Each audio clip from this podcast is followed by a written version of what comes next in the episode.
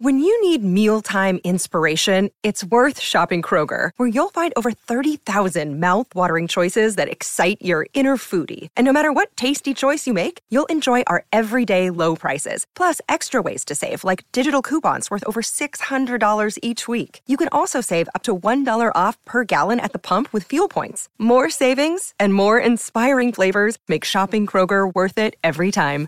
Kroger, fresh for everyone. Fuel restrictions apply.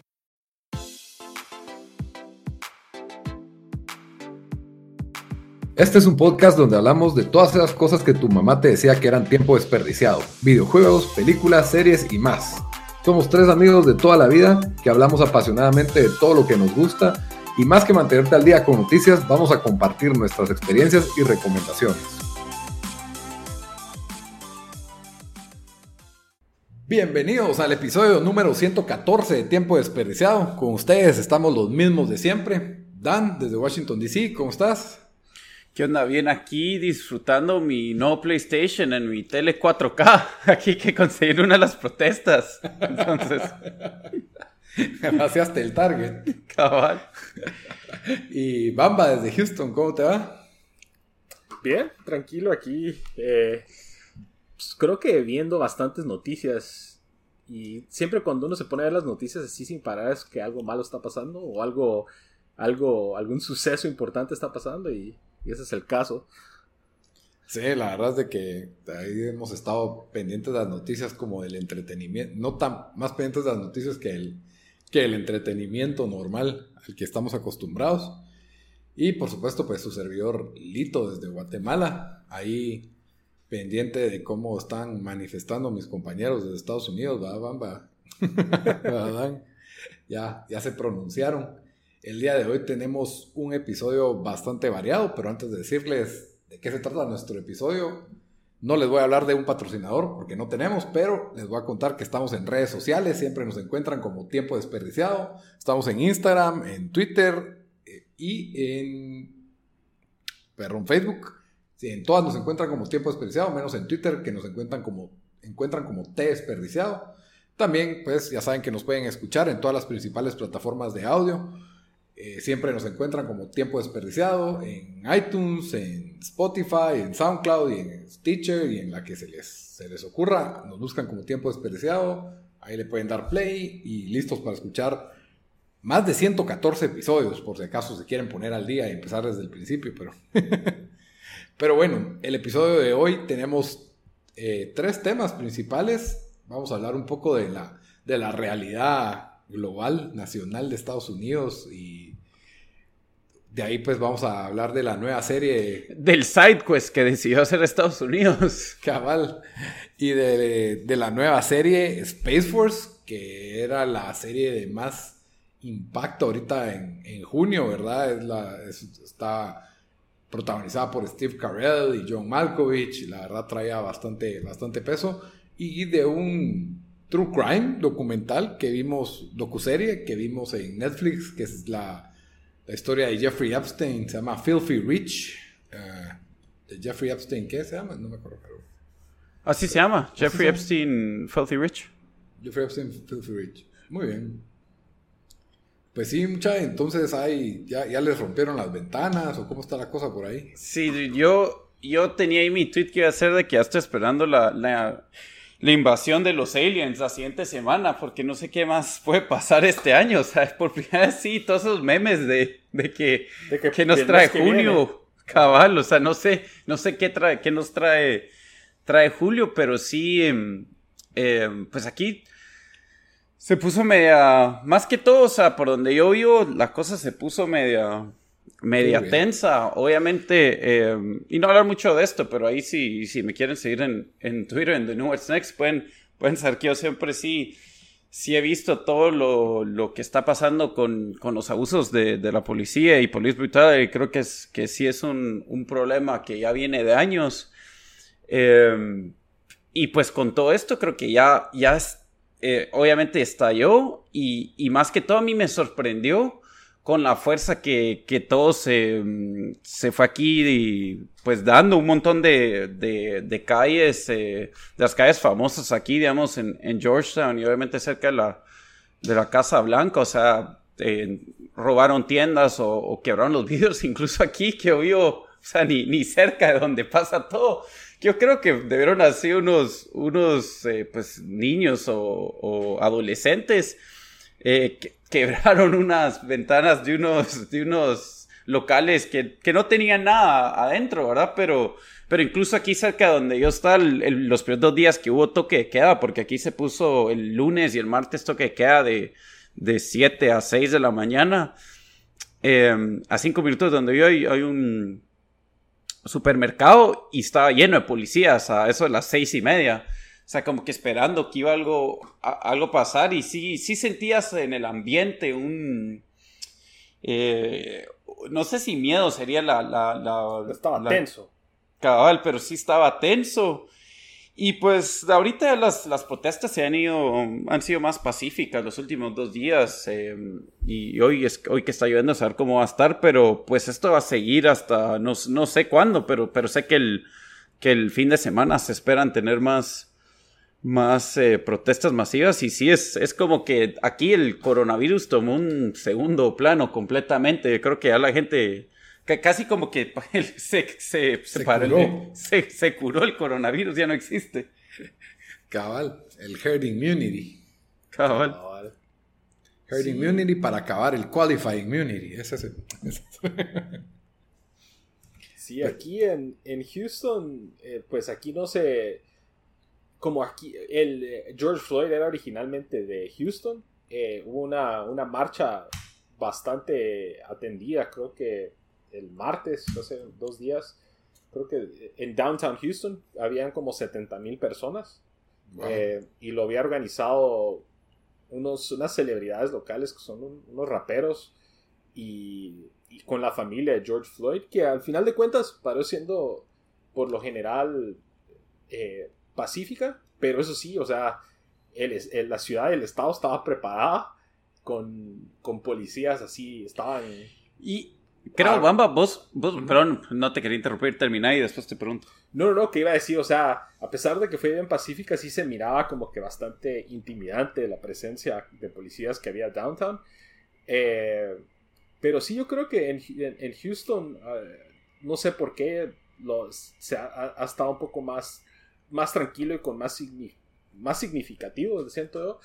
Eh, pero a comparación de otras ciudades como en DC o Nueva York o en a mí, a mí me paró, me, me, eh, me pasó, me, me, pareció curioso dos cosas, de que uno, en Texas, que pensarías que por ser un estado republicano, eh, rápido aceptarían como que, porque Trump, pues, quería decir, eh, quería mandar tropas ahí y, y Texas dijo, no, no, no necesitamos, pero lo otro que me pareció curioso que os habías dicho en el chat, es como, ¿crees de que en, Houston, que, porque casi toda ciudad grande de Estados Unidos, Chicago y Houston es la cuarta o la quinta más grande, Dallas, eh, Los Ángeles, New York, todas tuvieron así protestas violentas, pero vos dijiste que, creías que Houston, porque ya ha pasado por, eh, bueno, ¿qué, tuvo el...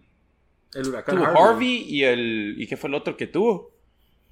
Harvey fue el, el, más reciente, fue el 2017, pero ha tenido pues bastantes inundaciones. Ah, las inundaciones, ajá. Que crees de que ya, que tal vez por eso ya como que la gente había visto la ciudad, que, que ya había pasado suficiente.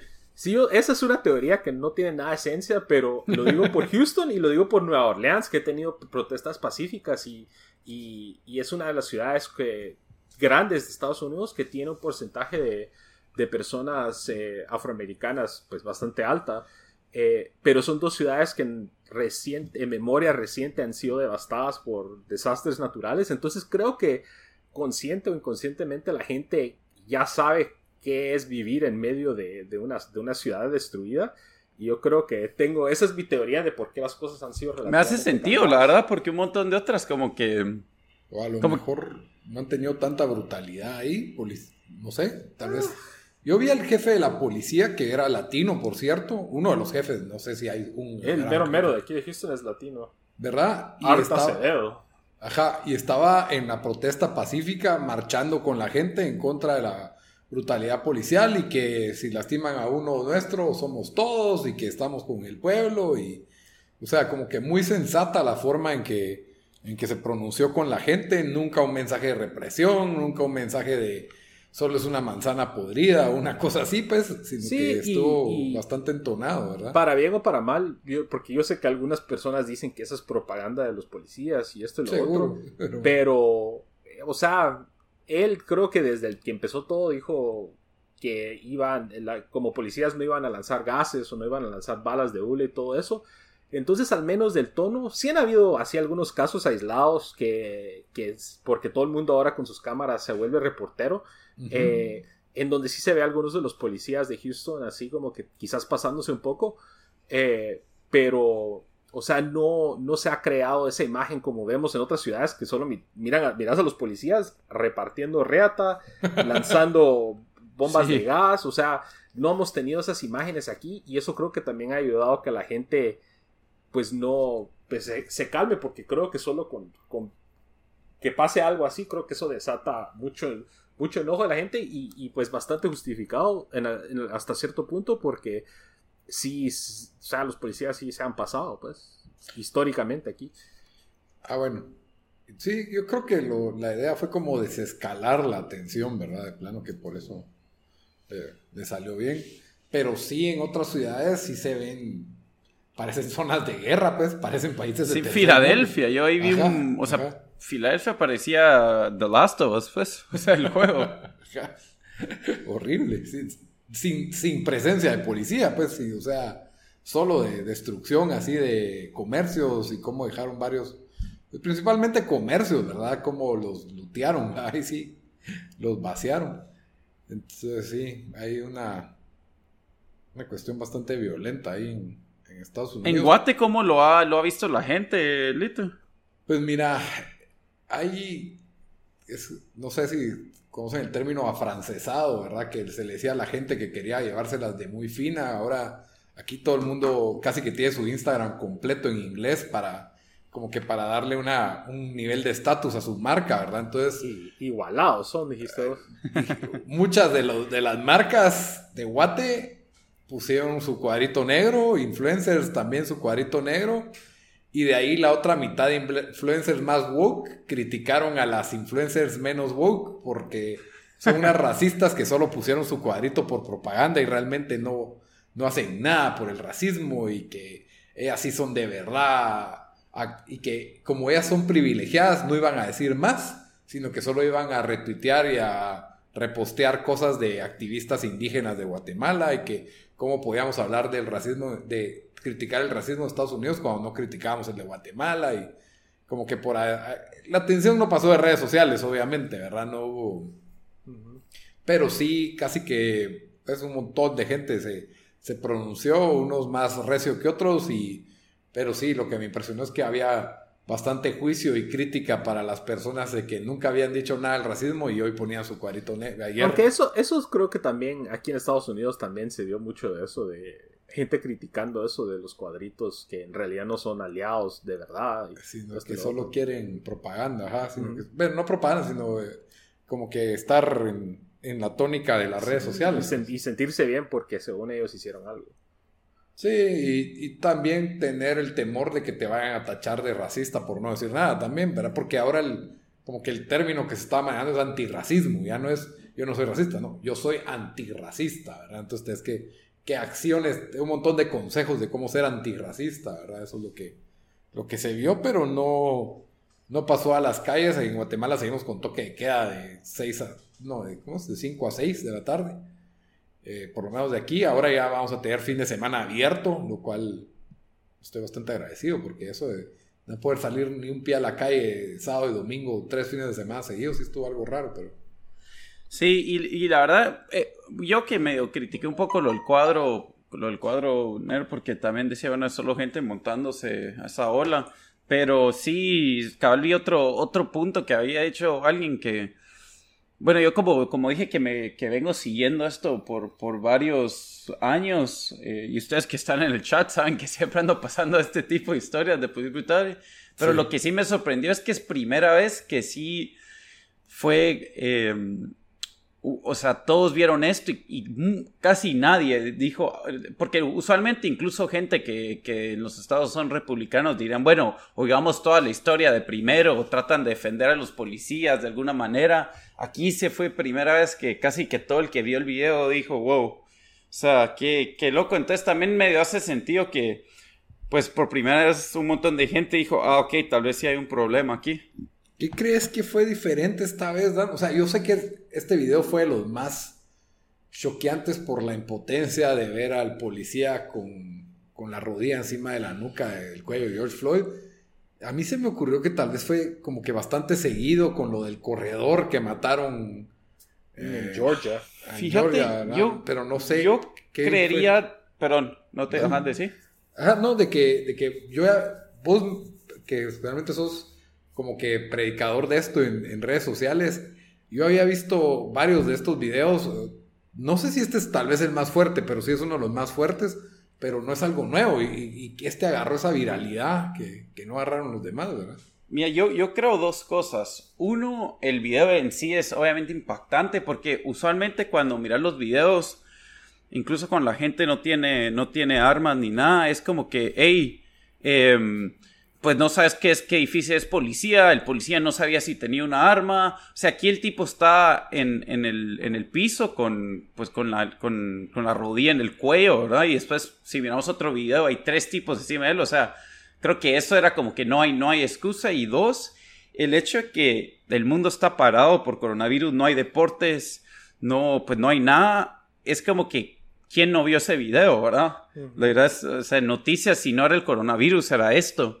Entonces creo que eso también fue algo como que todos lo vimos y todos lo vimos al mismo tiempo, ¿verdad? Porque otras veces salen noticias y pues algunos lo miran tres, días después, una semana después, y, como que se pierde en el, en el news cycle, pero aquí sí, yo creo que eso ayudó a que todos, pues todos se dieran cuenta y, y con las protestas, el hecho que sí, que un montón de gente no tenía, pues no está haciendo nada. Sí, tiene em, trabajo también.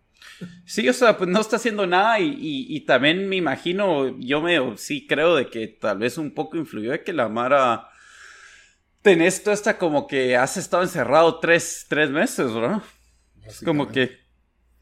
No había depresión ahí. Sí, y encerrado pasando penas y preocupado porque gente ha perdido su trabajo y un montón de otras cosas eh, que se desataron a raíz del coronavirus. Creo que sí fue como una mezcla de muchos factores que pues solo necesitaba un fosforazo. Bueno, eso fue tiempo desperdiciado, espacio político. Espero que les haya gustado. Hasta ahí. De ahora en adelante vamos a tener eso en nuestro Patreon ahí.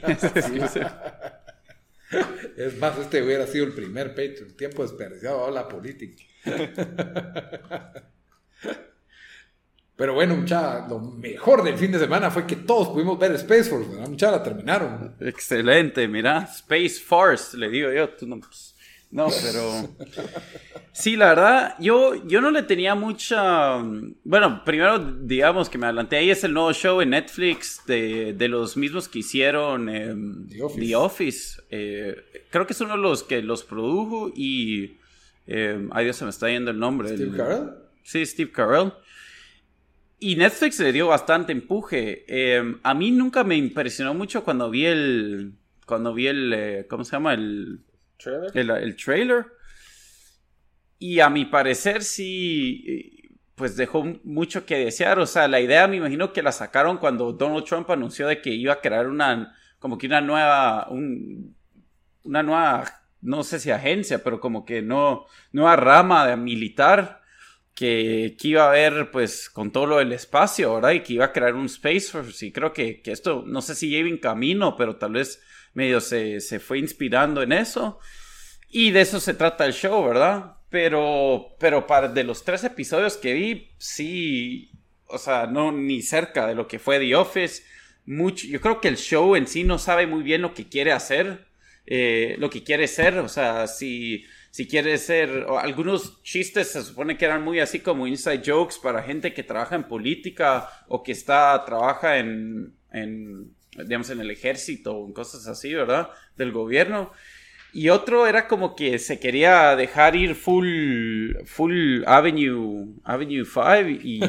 oh, Avenue, sí, sí, Avenue 5, ¿no? Avenue Sí. 5, ajá, Avenue 5, el HBO. Y que es así muy over the top y, es, o sea, to- donde todos son completamente estúpidos, ¿verdad? En el show. Sí, ajá. Y creo que tam, o sea, aquí hay como que elementos de eso, entonces, no sé, pero más que todo, un montón de los jokes solo fall flat, ¿verdad? No, no pegan los chistes. No sé a ustedes qué les pareció.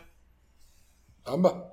Eh, yo no le había puesto tanta atención hasta que ustedes lo empezaron a mencionar para ver el pod. Y, y así en papel dirías, o sea, es Steve Carell y Greg Daniels, que era, como mencionaron, productor de The Office. Y ves el elenco con John Malkovich y eh, Ben Schwartz. eh, Ben Schwartz, ¿no? eh, bastantes comediantes como Jane Lynch y, y, entre- y Dietrich Bader. Entonces el papel suena bien, pero cuando lo empezás a ver, yo siento que es otro show como que agarraron como que esos sitcoms noventeros que son todos goofy y esa fórmula trataron de utilizar solo que en este contexto de- del sexto, de, la nueva rama del ejército y todo eso. Eso más el hecho que el nivel de producción es bastante relativamente bajo, diría yo. O sea, es, es ambicioso en el sentido que quieren abarcar pues viajes al espacio y bases militares y todas estas cosas que, que usualmente corren el peligro que si no se hacen bien o no se hacen con buenos recursos, se ve como que B-movie. Entonces, encima de que los chistes fueron malos y hay un montón de talento pues desperdiciado, eh, sí se siente como que un show de, de, de bien bajo presupuesto. Y creo que también Steve Carell como, como que se... eh, su como que caracterización o su actuación como una, un, un general está como que súper forzado. Se me hace como Michael Scarn. Y, y Michael Scarn, cuando hacía ese personaje, era chistoso porque era como que él tratando de hacer un badass. Aquí es él como Michael Scarn todo el episodio, todos los episodios, y, y ahí sí ya no cuadra si no se vuelve para mí annoying. Incluso le puedes sentir el cambio de voz en el primero al segundo episodio, ¿verdad? Eso es ridículo, eso. Entonces, ¿Cuántos episodios viste? Yo vi dos y me rendí, dude. O sea, ¿Dan? lo bueno es que son episodios cortos, entonces si le quieren dar un try, no van a perder mucho tiempo, pero no, no te quedas con ganas de más. ¿Vos cuántos viste, Dan? Yo vi tres. Eh, Bamba, ¿vos cuántos viste? Dos. Dos. Ustedes se van a, a penales. Bueno, yo fui el único responsable aquí que vio todo. O, lo- o el de- masoquista. Masoquista o de mal gusto, pero en ningún lugar. No, no de mal gusto, porque definitivamente no diría que es un, uno, un buen show. Es un show mediocre, en mi opinión. La verdad, como creo que vos dijiste bien, talento desperdiciado con figuras como Steve Carell y John Malkovich. Que, Eh, que es lo mejor del show, John Malkovich, por cierto. Yo miraría un show de John Malkovich como ese personaje. Y Ben Schwartz también no terminan de. Como que no termina de cuajar el show. Y como vos dijiste también, Dan, no sabe el show que es. Yo creo que por un lado pudo haber sido algo over the top. Y por otro lado, pues querían hacer como un, un sitcom de concepto. Ah, es una agencia del espacio. Pero va a ser de lo más. Va a ser como una oficina normal, común y corriente. Un show, un sitcom de oficina. Solo que es Space Force. Eso es todo y va a tener las variantes de tener una oficina de Space Force. Entonces es grounded, pero al mismo tiempo por ratos quiere ser así exagerado. O sea, por eh, el personaje de Lisa Kudrow también desperdiciado. Eh, el primer episodio para mí ni un chiste para pegando, o sea, no me reí. Sí. Eh, tiene, tiene varios de estos problemas, de que las bromas simplemente no están, no están lo suficientemente chistosas. Y, y cabal, Steve- el personaje de Steve Carell por ratos hace una voz como que si fuera. eh, ¿Cómo es que se llama su personaje? El Michael Bad Scarn, Michael Ah, Scarn. Scarn y el otro. ¿Cómo se llamaba el otro? El, que- el- el que era gangster. Ah, Prison Mike, ¿no era? Prison Mike. no sé. Yo hubiera, que- literalmente, hubiera preferido ver solo outtakes de The Office de Prison Mike. O sea, un como... que ver esto. Pero eso te da risa porque sabes que es Michael Scott siendo un idiota. Es, que eso es lo que lo que da risa al final del día. En cambio, este personaje le querían poner su lado de que tiene corazón, que no solo es un militar, pero también es su lado militar, eh, y al mismo tiempo como que le quisieron dar cierta profundidad. Y mm, la verdad, los episodios todos son muy meh, y el mejorcito es tal vez el 5, donde hay un como juego de, de gotcha entre divisiones de, del gobierno con los del Air Force, ¿verdad? Y, creo que ese ya tuvo, tuvo momentos donde ya me reí. La hija adolescente, Steve Carell, también no, colabora mucho con, sí, con la gracia del show. Le, le ponen un su arco como de amor con dos personajes. Y, y el show termina tratándolo de dejar de abierto una segunda temporada, pero yo creo que no va a haber, o se queda en la segunda, de ahí no pasa. Mira, yo creo que estos de esos shows de que, como dijimos, el, elenco, incluso los otros generales, en su, cuando, porque el personaje pues, ah, vive en, Colorado y cuando va a DC es que entra con e, ese elenco, ahorita se me da el nombre, pero sí, o sea, todos lo reconocerían. Incluso, ahí no está Louis Anderson entre esos, ¿o no? No, no, pero no Louis Anderson. El, ¿Quién es el que sale con Conan como su sidekick? No, eh, eh, Andy. Pero no es él. No es él. Creo que le los dos. Creo que es, ese, es uno que se parece a él, pero no es un gordito canche. bueno, yo estaba seguro que es él. Ahora lo voy a googlear. Pero la cosa es de que también, o sea, toda es gente que, que, que reconoces, que ha tenido, que ha estado en shows, que han sido hasta los más importantes en, en, eh, en, eh, en series. Y, y sí, ahí sí que Bamba le pegó. Es solo un elenco desperdiciado completamente. Y me imagino que es un. Que el, que el presupuesto que tenían para esto era tan alto que yo creo que casi que tiene que haber una segunda temporada. Em, pero sí, sí, o sea, la verdad, impresionante que con todo esto, eh, pues salió tan, tan mediocre el show. Y para mí malo de una vez, porque yo sí no, no me reí en tres episodios que vi. Y también, bueno, el otro episodio que no estuvo tan malo es en el que sale Sweet D, ¿cómo se llama ella? Eh, Kate, Caitlin Olsen. Caitlin Olsen, ella es como un Elon Musk mujer que llega ahí, todo medio chistoso, pero igual eh, no, no termina de pegar. Incluso también Ben Schwartz es otro actor que a mí me da risa, haciendo su mismo papel de siempre. John Ralphio, era John Ralphio. Era una especie de John Ralphio, pero no, no, no termina de pegar porque ni siquiera le pusieron buenas, buenas líneas. O sea, como que tienes que asumir que es John Ralphio, porque si no, no te da, no te da risa porque ni lo terminas de conocer. No sé. Yo siento que si lo comparas con, por ejemplo, algo que tenemos en la memoria nosotros ahorita reciente, que es eh, Mythic Quest, que creo que van como que en el mismo rango de, de calidad. O sea, Mythic Quest está mucho mejor. Mucho mejor. Y obviamente creo que porque está mejor escrito que esto. Entonces, eh, y eso hace que uno pueda obviar algunos de, de, los errores o de algunos de los problemas que tiene el show con diferentes cosas. Pero aquí el hecho que los chistes son malos y el writing es bien malo, hace que uno le ponga atención a un montón de otras cosas, como por ejemplo la hija, que, es súper, súper mal, o el episodio 2 en donde hace, el, tienen el, chimpancé CGI del espacio que malísimo, es, toda esa interacción. A mí sí no me gustó, pero no, yo sí no, sí estuvo algo chafa la animación del chimpancé, ya ni animaron al perro. Creo que tal vez el show sufrió de que lo apuraron o algo por el estilo, porque es como que tenía todas las piezas y lo armaron mal. Eso es lo que yo siento. O sea, la, idea de tener un show de, un Space Force, me parece. La idea de Steve Carell, me parece. Con John Malkovich, los dos, uno siendo el, militar y el otro siendo el científico. That's a good idea. Y le pones side characters, Lisa Kudrow, eh, Ben Schwartz, y este, ¿cómo se llama? El asiático Jimmy O. Yang, que viene de Silicon Valley, él también, él fue lo mejorcito también, se llama Chan. Eh, él creo que es uno de los personajes que para mí tiene más potencial. Yo la verdad, ahorres el, presupuesto, maten a Steve Carell en, el próximo, en la próxima temporada y hagan que el show se trate de él y la, y la piloto negrita que tienen ahí medio, medio su spoiler. Que por cierto, para corregirme a mí mismo, es el que yo estaba hablando se llama Larry Joe Campbell, que sale, salía de Andy en According to Jim y sale en Hall Pass y Pacific Rim.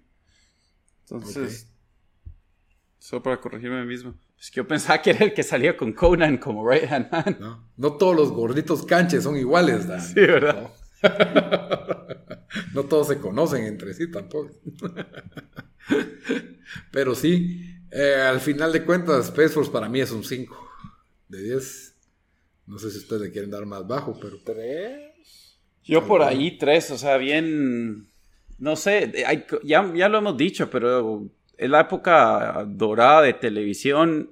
Y, o sea, si querés ver un show así mediocre en Netflix, tienen una- un catálogo de shows que ya puedes ver, o sea, para, que, para crear esto nuevo. Cuando la verdad se han creado bastante buenos shows, por lo menos que medio te entretienen, te, te- te mantienen ahí, pero este sí para mí Sí. fue un, fue un miss. Y, y la verdad, no lo mencionamos, pero en Rotten Tomatoes, em, creo que 40% tenía algo así. Tiene 41% de críticos, pero esos ya saben que están vendidos. y 77% de la audiencia, que es muy alto en mi opinión, pero creo que la gente le tiene cariño a Steve Carell y a Lisa Kudrow o algo por el estilo, a John Malkovich, que la verdad también hace un buen papel, ¿verdad? Pero saber ni qué, qué le rescataron ahí. Digan, díganos ustedes qué pensaron de ese show, porque yo la verdad esperaba algo mucho más alto.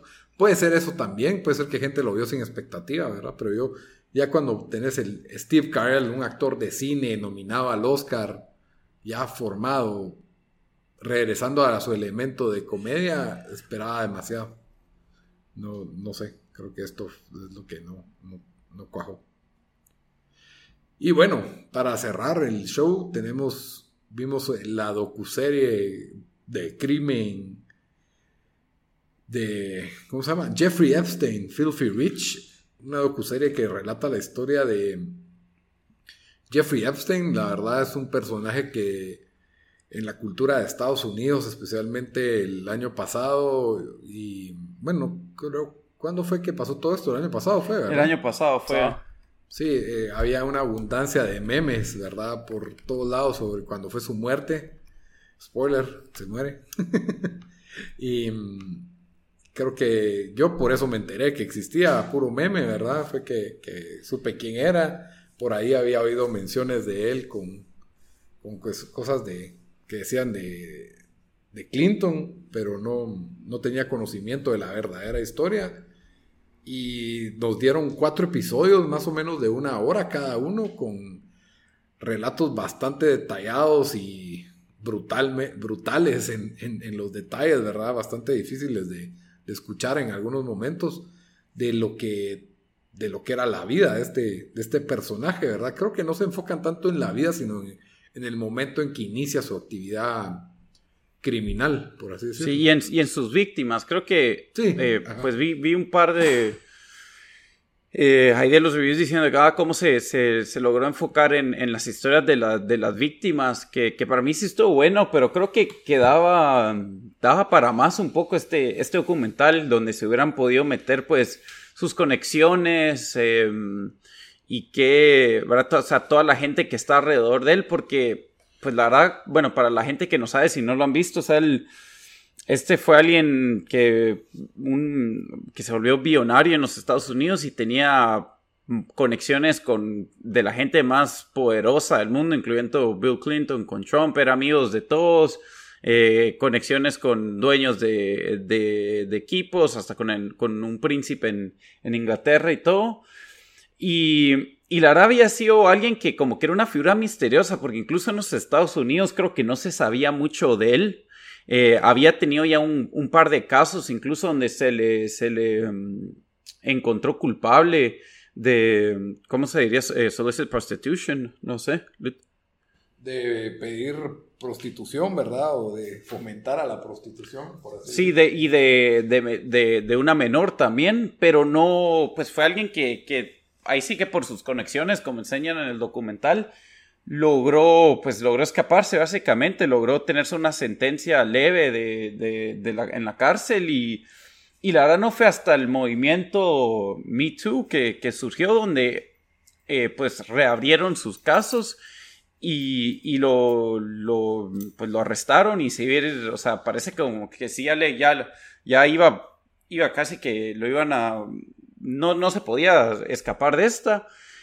y después, pues misteriosamente se murió en su, en su cárcel cuando tenía que, cuando estaba en Watch, en Suicide Watch, o bueno, lo habían movido de Suicide Watch. Eh, su muerte fue misteriosa en el sentido de que la, la cámara que, que, que, miraba hacia su celda se, no, se arruinó, los dos guardias que estaban, que se supone que lo tenían que estar revisando, se quedaron dormidos. Em, entonces, pues todo esto salió los, los conspiracy theories de que, hey, él lo más seguro no se mató, sino pues alguna, esto, como tenía tanta gente poderosa en, en ¿verdad? Que como clientes casi que, eh, lo mandaron a matar.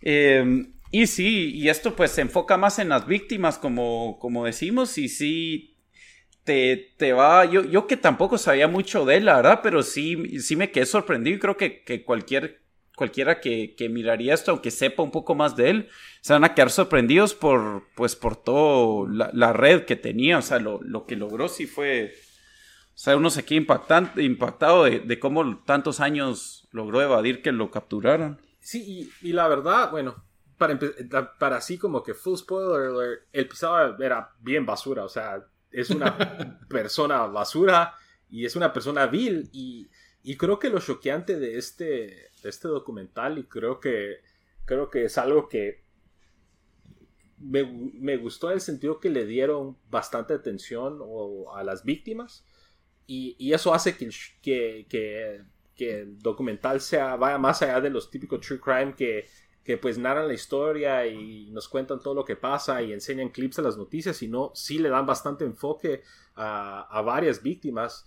Y, y eso hace que el show sea bastante impactante. O sea, yo lo tuve que, que ver por. O sea, por. No, no lo pude binge como en otros, otros shows de ese tipo, sino miraba un episodio y decía necesito un break. O sea, es porque es, es, bastante fucked up y, es bastante. Bastante pesado. Pero. Pero al final de cuentas, o sea, también. En los cuatro episodios, pero son cuatro, ¿verdad? Sí. Cuatro como de una hora y pico, pues nos dan casi que toda la historia. Eh, y en el episodio 4, que creo que me, también fue algo que me sorprendió, que se han metido a discutir lo que mencionaba Dan, las, eh, las diferentes teorías de conspiración de que como él salía entre sus amigos con Bill Clinton y... Eh, que era Chris Tucker. Chris Tucker, Woody Allen, creo que también Kevin Spacey. Donald Trump. Harvey Weinstein. O sea, la, teoría ah, y el príncipe Andrés creo que se llama. Ajá, la teoría de... Y a él le dan bastante cobertura de, sus mugradas también. Sí. Entonces, eh, sí tiene, pues no es un leap of faith bastante pesado decir que él tenía suficiente dirt de otra gente poderosa para que lo hayan mandado a, tronar, ¿verdad? Pero yo la verdad lo sí lo recomiendo bastante, pero sí, agua así no les gusta o, no pueden tolerar así ese tipo de recuentos, creo que puede ser un poco fuerte. Es un tema sensible, la verdad. Eh, lo que me impresionó a mí fue que de entrada, o sea, no, no te empezaron con que Jeffrey Epstein fue al colegio en no sé dónde, sus papás eran tales. Yo me hubiera gustado ver un poco más de su perfil psicológico, si es que había algo. Te da muy poco realmente, porque creo que era una figura que se la pasaba tras bastidores, por así decirlo, del, de, lo, a diferencia de las personas que lo rodeaban a él, ¿verdad? Pero yo creo que eh, por mí estuvo un cacho bien porque a veces se les pasa la mano en dar el background y, y uno se tarda mucho y dos empiezan a romantizar gente que no merece ser romantizado.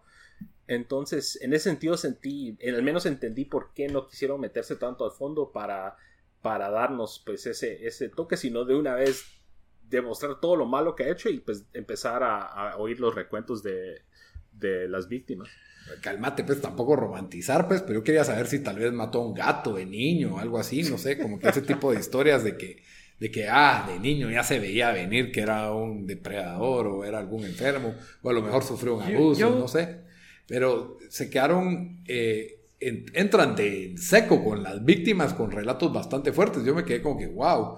Y sí, son historias que vale la pena escuchar, porque esto no es eh, cosas de tabloides, sino que es una persona que se ve afectada contándote pues yo asumo que no son actrices, pero se ve con toda honestidad que lo que, lo que sufrieron por, por culpa de esta persona y cómo esta persona estuvo impune por su poder, su dinero durante tantos años, ¿verdad? Porque para mí una de las cosas que más me impresionó es la sentencia de cárcel que le dan al tipo de un año y medio, pero tenía permiso de salir a trabajar de 8 a 8. Eh, o sea, podía ir a su casa de 8 a 8, pues eso tenía que llegar a dormir. Eso no era porque el juez del condado de ahí de Florida era su cuate también. Sí, Pues, sí. El fiscal, el fiscal para siendo su cuate y para siendo funcionario de la administración Trump. Cabal. Y entonces no, bueno, la cosa es de que fue un, un deal que agarró la fiscalía con la defensa, pues, sin preguntarle a las víctimas si aceptaban ese, ese trato, lo cual, pues, tenía implicaciones legales que se trataron de pelear, pero, pero no avanzaron. Incluso salen varios policías frustrados de cómo su trabajo no, no prosperaba contra Jeffrey Epstein porque de alguna manera había una influencia superior ahí impidiendo que, que algo Y, le pasara. y para mí es donde medio esto como que falló o, eh, o tienen la oportunidad donde hey, te- nos van a enseñar como que el, el, el misterioso mundo o cómo, o sea, lo que la mayoría de la gente sabe de él es de que hey, esta persona debe, debe haber estado en la cárcel mucho antes y tenía esta- todas estas conexiones a gente poderosa y su muerte fue un misterio que para mí yo creo que, que es de, de los de los misterios más grandes de, nuestra de nuestra de nuestro lifetime, ¿verdad? En el sentido de que, de que cómo dejaron que este se, se muriera, pero mm, tiene esta oportunidad y como que no hacen nada para tratar de avanzar o, responder alguna de estas preguntas. Incluso, eh, pues uno de los grandes, eh, eh, eh, adiós, de, de lo- de las cosas más controversiales de este caso es de que eh, la que en su la que era medio su novia o no sé su ahí, Ah, la- literalmente su su acómplice en todo Ghislaine Maxwell. Ajá, ella sigue, o sea, to- o sea, saben en dónde está, pero nadie la ha arrestado, nadie, o sea, ¿me entendés? Es alguien que está libre. Y, y para mí me hubiera gustado mucho que también siguieran ese, ese hilo un poco más, porque, ¿Por porque está es, libre? Es un misterio sin resolver y porque también es alguien que cometió crímenes. Entonces, ahí creo que es donde des- desaprovechó la, el documental la, esa oportunidad de, pues, de, de presentar un poco más de información para eso, ¿no? Y ahí posiblemente creo que hay su- suficiente tela que cortar para hacer algo solo enfocada a ella, porque ella era un, un caso Igual, cabal. fucked up. Y, y, y era así como también tras bastidores de, de la alta sociedad en Inglaterra y todo ese tipo de cosas. Entonces, creo que podría también verse porque ella fue parte, pues, par- influyente y significativa en Cómplice. ajá, en que para que él lograra pues abusar de todas de todas esas personas. Sí, no solo era abusar, sino que básicamente distribuirlas para que las abusaran. Es que era un- tráfico, ajá. Era básicamente tráfico de, de menores de edad encima de ¿verdad? No eran... eh, bueno, no, la verdad es de que cualquier abuso o violación está mal a cualquier edad, ¿verdad? Pero siento que es peor cuando es en, en el caso de, de- de una menor, ¿verdad? Es como que más, más choqueante y, y en plena luz del día, pues no era...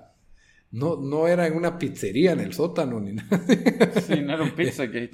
Era en, sus, en su casa, ¿verdad? Era, la verdad es que sí, eh, y creo que tal vez el- el- en, la, en la conclusión del show no se metieron tanto a, conspiraciones de quién pudo haber mandado a matar a Epstein o quién era el que más iba a salir perdiendo, porque el plano es un, un chorro de gente superpoderosa que podía demandar, así que por eso, por eso tal vez ahí la dejaron, no se quisieron meter mucho porque cabal lo que pues es la narrativa del show es de que la información ahí estaba, las historias ahí estaban, las investigaciones ahí estaban, pero nadie se atrevía a publicarlas y de ahí nadie lo podía arrestar y nadie lo podía encarcelar y si lo encarcelaban le daban medidas institutivas, o sea, cómo se libraba a puro, a puro pulso, pues a puro poder de, de todo el peso de la ley, ¿verdad?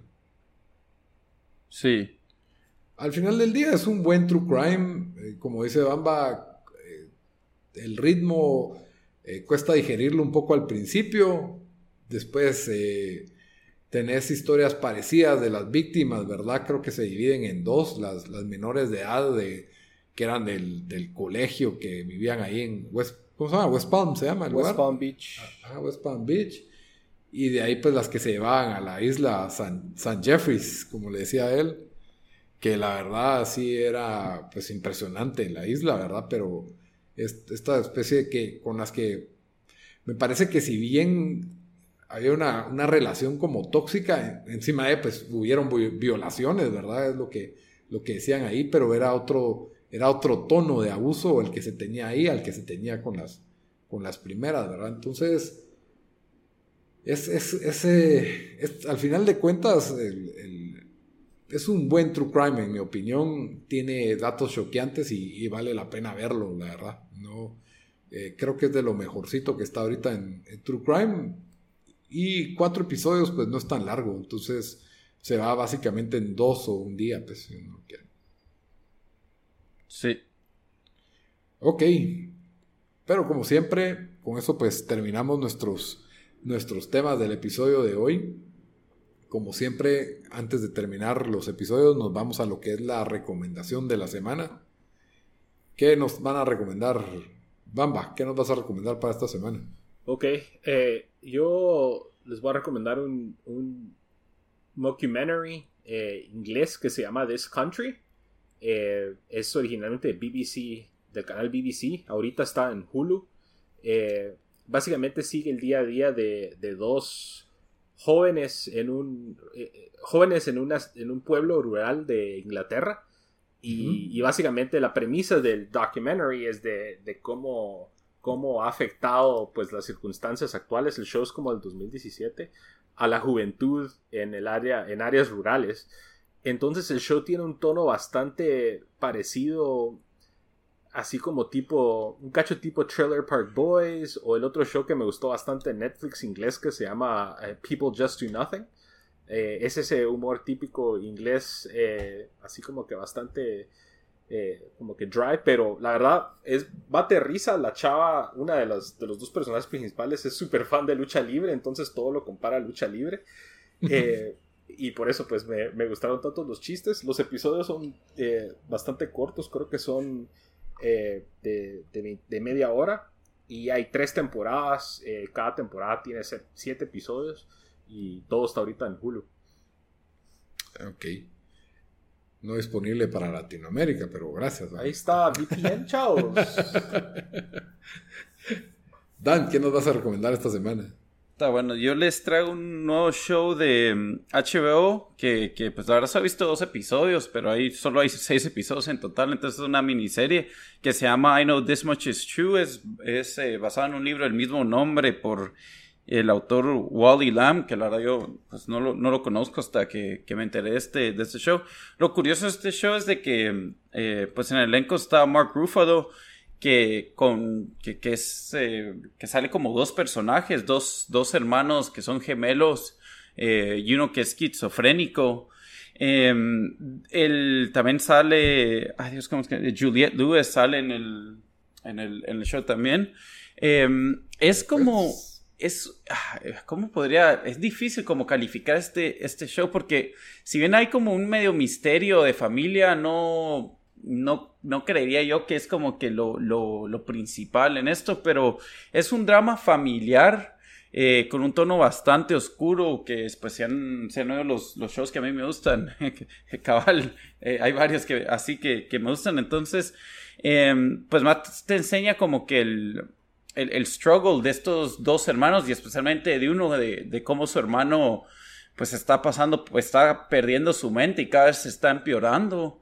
Em, y, pues de los dos episodios que vino es tampoco un show que me agarró así eh, del todo, ¿verdad? Pero, pero sí suficiente para seguir viéndolo y como Dios, es, son seis episodios, entonces em, tal lo, lo, compararía, no sé si lo compararía un, poco un poco con, ay Dios, ¿cuál fue el, show que vimos al principio de este año? The Outsider. No, no, no The Outsider, el um, The Plot Against America, en ah, el sentido de que uno mira el primer episodio y, tal vez te, quedas como que, mm, no sé, pero, pero por lo menos me dejó este, este show con, con, algo de intriga para ver, para ver cómo, cómo se desenvuelve. Y como dije, solo son seis episodios, eh, está en HBO. I know this much is true. Muy bien. Bueno, yo traigo una recomendación de Netflix, ya un poco atrasada, la verdad, porque no había tenido tiempo de sentarme a ver la tercera temporada de Ozark, que es un show que para mí tuvo una muy buena temporada y tuvo una segunda que fue, fue buena, pero no fue espectacular. Y esta tercera, para mí vino a reventar, la verdad, no sé por qué no, no ha tenido la bulla que merece, pero muy buena tercera temporada. Ya solo me falta un episodio. Espero que no se cae todo en el final, ¿va? Pero, pero, definitivamente para mí uno de los mejores shows de lo que va este año. Que yo sé que no, no está tan alta la barra todavía. Pero sí, Jason Bateman es espectacular, la verdad. Eh, Laura Lini. Y creo que este show llena, tiene, o sea, todas las cajas, le pone su cheque, todo, o sea, todo lo tiene bien. el único efecto para mí es eh, que está filmado todo en un como color azul depresivo. Me molesta un poco eso. No sé por qué, por qué decidieron que esa iba a ser la tónica durante las tres temporadas. Me hubiera gustado ver que alguien se animara a cambiar eso, pero tiene, tiene un tono azul todo el show que me, no sé, ya me cayó mal. Pero en sí las actuaciones son buenas, los niveles de estrés son buenas. Es una buena historia tipo Breaking Bad. Eh, los, los, personajes van evolucionando, eh, la forma en que están hilando la historia de poner personajes unos contra otros eh, está muy bien pensada y definitivamente creo que Ozark merece, merece más atención de la que se, se le ha dado. Lo que sí es que cada episodio dura una hora y esta es la tercera temporada y tiene más o menos 10 episodios cada temporada.